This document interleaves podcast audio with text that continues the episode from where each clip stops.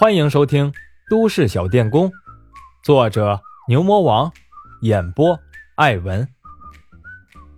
第一百零一章：蝗虫落绿地。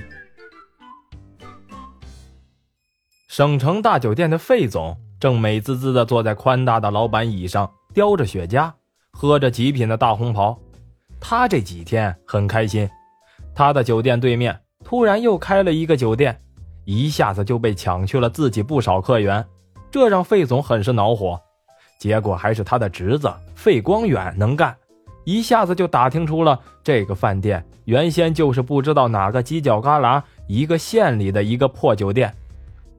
这个酒店根本就没有什么背景，好像是一不小心走了狗屎运，弄了几个国外的厨师。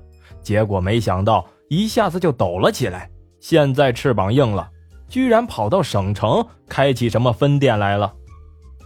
费总心里想：就你这个犄角旮旯里的破饭店，你到省城开分店也行，我也不拦着你。省城的城乡结合部有的是地方，你去开就是了。结果这个不长眼的酒店竟然开到了这个行业龙头老大自己的酒店对面去了。真是不给你点厉害看看，你就不知道马王爷长几只眼。其实一开始，费总觉得以自己酒店的实力，对面的那家酒店顶多干不了几天就会歇菜了。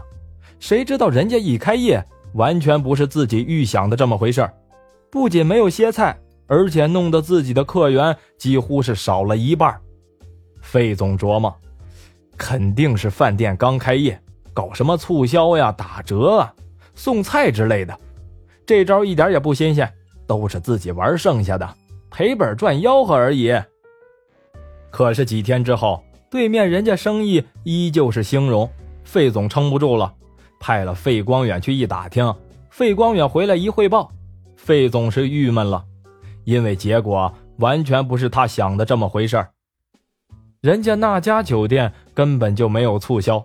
而且还根本就不打折，费总一听有点不太相信，以为是费光远糊弄他。最后他亲自化妆了一下，跑到了对面的那家酒店去吃了一顿。吃完之后，他大惊失色，那个他看不上眼的犄角旮旯里钻出来的那家酒店的饭菜质量竟然一点也不比自己的酒店差。不仅如此，而且那家酒店的有些特色菜。就连他自己号称是吃遍了天下美味的嘴巴，也根本没吃过。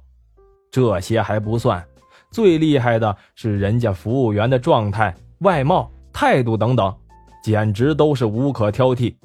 和人家一比，自己酒店的服务员倒像是土包子了，这让费总又羡慕又嫉妒。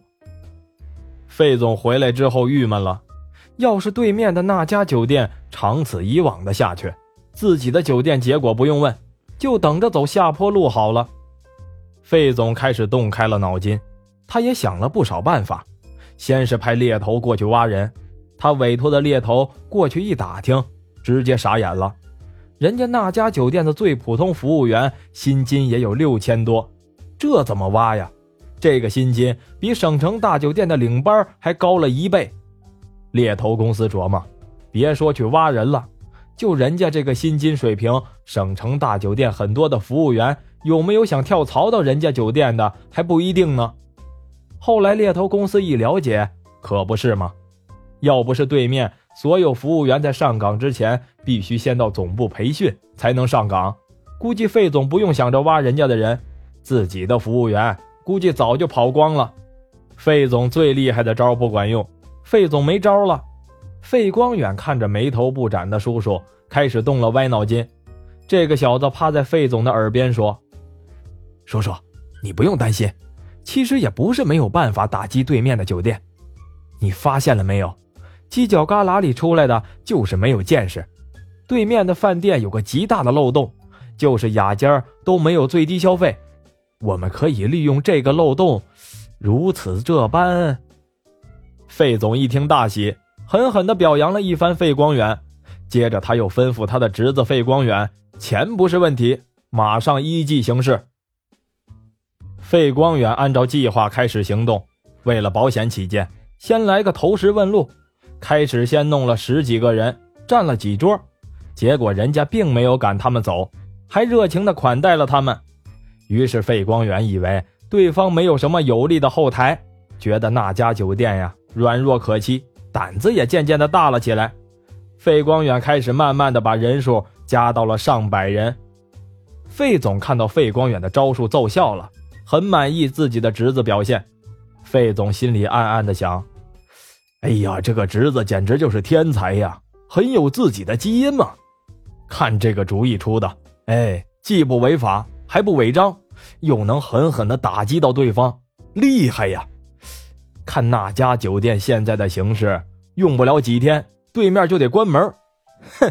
你不是很牛吗？你的服务员不是薪金高吗？好啊，你弄的服务员薪金越高，赔的就越多。你知不知道，你这是在破坏我们行业的薪金潜规则呀？我费总也算是替天行道了啊！哈哈哈，改天和同行们显摆显摆，我在这儿明显就是为了大家除害嘛。至于那家酒店嘛……我看你还能撑几天？费总自己美的，直接就把自己规划到行业英雄里面去了。费总甚至想，对面的位置也不错，等那个什么讨厌的那家酒店滚蛋之后，自己想办法弄过来也是不错呀。至于酒店的服务员嘛，自己也可以勉为其难的收下得了。费总这小子正在这儿美着呢，突然他那经理办公室的门一开。餐厅经理乔科慌慌张张的冲了进来，费总一向是喜欢强调素质，见乔科这么不注意素质，不禁皱了皱眉头。他看着没有敲门就进来的餐厅经理乔科，很是不满。乔科可顾不上这么多了，结结巴巴的、语无伦次地说：“呃，费总，不不好了，好多人来吃饭。”费总看了看慌慌张张的乔科。拿起雪茄抽了一口，慢条斯理地说：“你有毛病吧？是喝高了吗？我们开酒店的还怕人来吃饭吗？”乔科擦了擦汗：“是是是，是一帮民工。”费总弹了弹烟灰：“民工怎么了？难道说民工吃饭就可以不用付钱吗？”他他他们是来吃自助餐的。费总想了想，大惊失色的说：“什么？你说什么？民工来吃自助餐，来了多少？”乔科哭丧着脸：“哎呀，数不过来了，得有好几百吧。”费总的脸一下子垮了。他们酒店的自助餐可是在省城都有名，每位九十九元，面向的都是白领以上的人群。这帮人吃饭都很斯文。再加上有些女孩子、小孩什么的吃的更少，特别是小孩，就知道在餐厅里摁着饮料猛喝，主食啊基本都不动。费总早就算过账了，我才不怕你喝呢。不仅如此，他还变着花样的多放饮料。你再能喝，能喝多少啊？十块钱的饮料就打住了，可主食那部分可就省了好多了。所以他的自助餐厅一直以来还是很挣钱的，这也成了他酒店的招牌。整个省城一提起自助餐，首先想到的就是他的酒店，为此他也感到骄傲过。费总一直以来从来就没有把民工列进自助餐顾客的范围。再说民工们也不舍得九十九元吃这么贵的自助餐，可是民工们不来吃。并不代表费总不知道民工要是来吃饭的后果。费总掐灭了雪茄，也顾不得素质了，急匆匆地跟着乔科来到了自助餐厅。他上眼一看，差点以为自己走错了，这哪是他的餐厅呀，简直就是民工食堂啊！只见数不清的民工在餐厅里来回穿梭，一边走一边一只手端着餐具，另一只手。挥舞着筷子或者刀叉，感觉呀，好像慢一拍就没了一样，消灭着这个餐厅里的每一种看得见的食物。费总拿眼一扫，餐厅里就连平时客人基本都不愿意动的红烧肉都见底儿了，其他的菜就更不用说了，那些大虾什么的，地上的虾壳都很少了，直接连皮带壳都给消灭了，一点都没浪费。他酒店的无数个服务员来回的奔跑着，每端出一锅菜，唰的一下子，几个勺子同时下去，几下就见底儿了。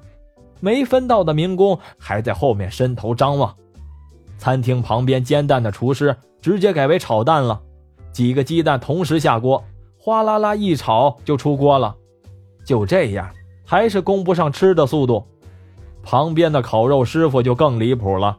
一大帮民工围着他，他急的是满头大汗的说：“喂喂喂，你先别割呀，再等等，还没熟呢。”餐厅里免费提供的啤酒也变成了啤酒瓶，摆了长长的一溜，服务员根本来不及收拾，光费力的往餐厅里搬酒就忙死他们了。费总看到这个情形都快哭出来了，现在他的眼里这哪还是一群民工啊？分明就是一群蝗虫飞到了绿地上。费总在这里正伤心呢，一个民工头头样子的人走过来，义正言辞地问乔科：“你是餐厅的经理吗？”乔科无奈的点点头。民工头头生气的指着乔科的鼻子说：“我们可是冲着你们的名头来的，你们自助餐宣传的什么海鲜烤肉啊，不是随便吃吗？这算什么？是不是我的眼睛有问题啊？你看看。”我怎么什么都没看到啊？乔科无奈的眼巴巴的看了费总一眼，心里想：就你们这些人，还海鲜，还是烤肉呢？就是光吃菜，我们都得赔死。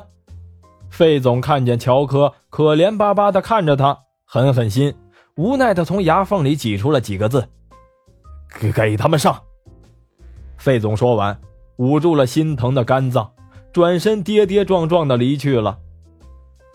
费总刚回到了办公室，他的侄子就带着哭腔给他打电话说：“ 叔叔，你派个人给我送钱来吧，我我的钱包丢了。”费总这个时候正在气头上，一听这话，劈头盖脸的对着他侄子就是一顿臭骂：“你这个小王八蛋，这么点事儿你都办不好，还把钱丢了，你他妈的怎么不干脆把自己丢了呢？”